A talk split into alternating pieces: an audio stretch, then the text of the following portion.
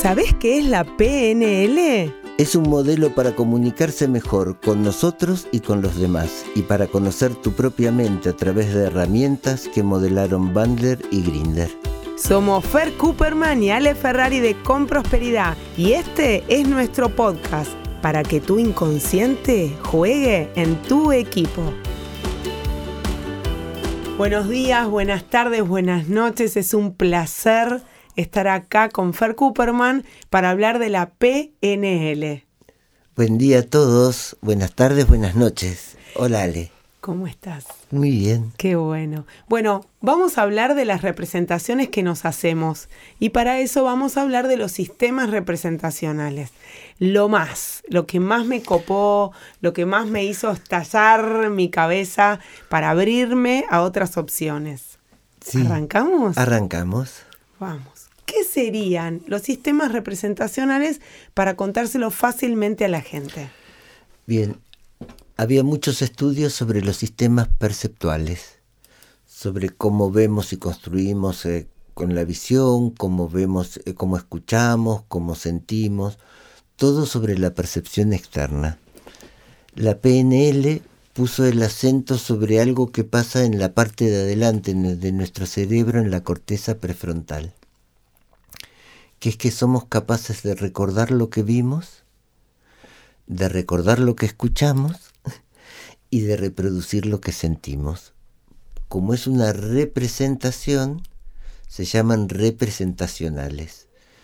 Y los podemos representar tal cual los vimos, tal cual los escuchamos, o los podemos distorsionar.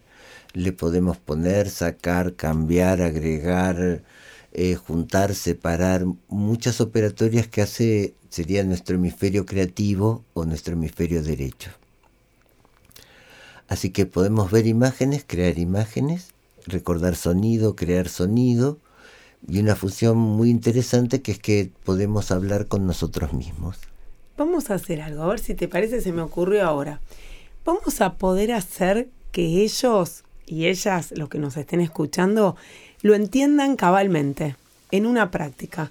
¿Te animás a jugar con esto y que vayan viendo cómo van creando? Sí, sí, sí. Eh, contamos con estas palabras aliadas que son los sustantivos concretos, así que cuando nombramos uno la gente se lo imagina. Buenísimo. Con mi hermano hace muchos años que jugamos con un conejo, le decimos el conejo didáctico. Pero bueno, básicamente cuando digo conejo a la gente le aparece la imagen de un conejo. Así que le preguntábamos a la gente qué tamaño tiene ese conejo que se imaginaron, si lo pueden determinar con las manos. Y la gente ponía las manos como agarrando su conejo imaginario, básicamente. Si los que están escuchando pueden hacer eso, poner las manos para delimitar el tamaño del conejo, se van a dar cuenta de varias cosas. Una, que lo están imaginando afuera de su cabeza y no adentro. Dos, que pusieron las manos para un conejo tridimensional, no para una pantalla donde aparece la imagen de un conejo, sino es un conejo 3D. Ahora mira lo que pasó. Yo lo vi paradito, sentadito en sus cuádriceps. Ah, y lo, vi eh, vertical y Fer lo hizo horizontal, lo vio acostadito al conejo. Así es. Este, y la parte más graciosa es que uno siente que el conejo está ahí, que si juntara más las manos lo aprieta. Está ahí donde uno lo siente. Así que esa imagen es de un conejo. Pero si yo les pregunto, ¿cómo sé si ese conejo es de color azul, por ejemplo? O verde. Este, como no lo van a poder encontrar en la memoria, su hemisferio derecho se lo pinta solo porque escucharon eso nombrado. Un conejo verde, un conejo azul. Es más, lo pintamos y mi cabeza decía, no, no es un, un conejo, no puede ser azul y verde menos. Pero primero lo tuve que pintar. Claro, claro, sí, sí. Eh, o sea, si alguien nos dice, no se imagine un conejo verde, es lo primero que vamos a ver, este, aunque nos hayan dicho que no. Eso lo podés escuchar en los podcasts anteriores que explicamos por qué el cerebro no puede representar el no. Sí. Así que bueno, ese conejo es interesante porque tiene seis puntos de vista externos y seis internos. ¿Cómo sería eso, Fer? Y si ustedes agarran el conejo y lo levantan, lo pueden ver desde la panza. Pero si lo bajan, lo pueden ver desde el lomo, lo pueden girar y ver desde la cara o desde la cola, lo pueden ver del lado derecho del conejo o del lado izquierdo. Se puede mover. Esos son los seis puntos de vista externos. Arriba, abajo, derecha, izquierda, delante, atrás. Ahora, si ustedes lo agrandan y hacen un conejo gigante como su casa y están adentro, pueden mirar hacia la columna vertebral del conejo si miran para arriba, pueden mirar hacia el ombligo del conejo si miran para abajo, o hacia el hocico, o hacia la... porque van a tener seis puntos de vista internos del conejo. Qué maravilla, esa no la sabía, ¿eh? Así que las imágenes o aparecen 2D o en general 3D y tienen estos puntos de vista. ¿Por qué esto es importante? Porque casi todo lo que hacemos tiene alguna representación visual para orientarnos en el mundo. Por ejemplo, pongamos su agenda del día de hoy. Piensen lo que van a hacer el día de hoy y fíjense cómo se ve esa imagen si la tienen arriba y adelante la gente que imagina arriba tiene esta metáfora de estar sosteniendo el mundo. sus ideas, su familia, su trabajo, su... Si agarran esa imagen como antes el conejo y la ponen enfrente de ustedes, la misma imagen de lo que van a hacer hoy se ve distinto. Acabo de hacerlo y cuando bajé, ay, respiré más aliviada. Esa es más cómoda, la metáfora de esa es el enfrentamiento, a veces cuando no se siente mal, sino es la participación. Y después tenemos, agarran la misma agenda y la ponen abajo. Y la miran desde arriba como si fuera un juego de ajedrez, de ludo, de cartas. Sentí que sos estratégica ahí. sí, porque se ve toda otra cosa, idea es imagen en griego. Así que según la altura donde vemos las cosas, esto nos genera un estado y un modo de pensar. Y una representación diferente según cada lugar. Sí, sí, sí.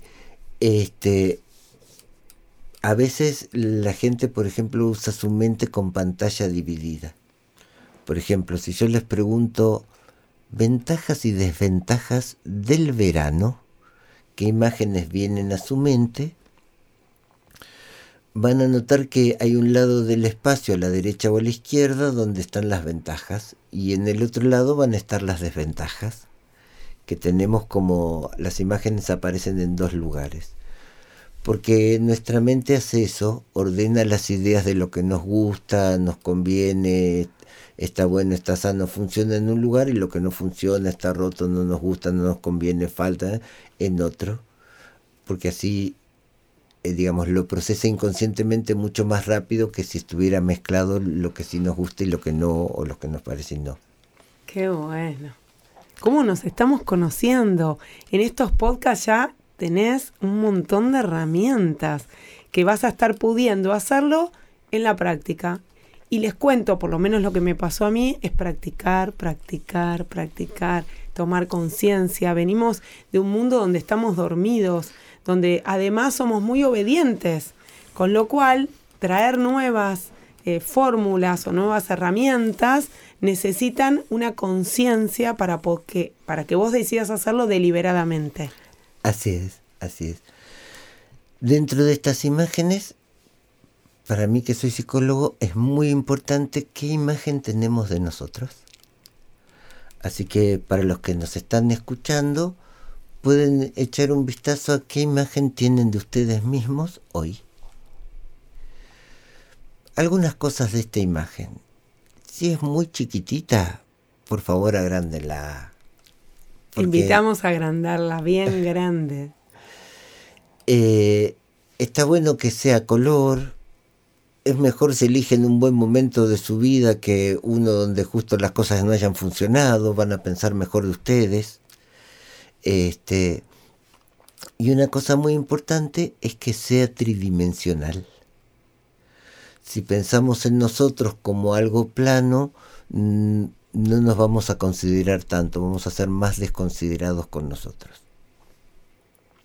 La gente más desconsiderada consigo misma no se imagina a sí misma. Imagina a los otros, imagina las cosas, imagina todo, pero no tiene una buena imagen de sí mismos.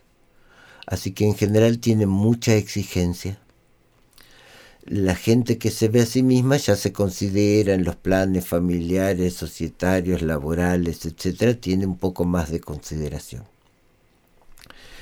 pero si se ve plana todavía tiene un grado fuerte de autoagresión. Ahora, la gente que se ve tridimensional suele tratarse muy bien.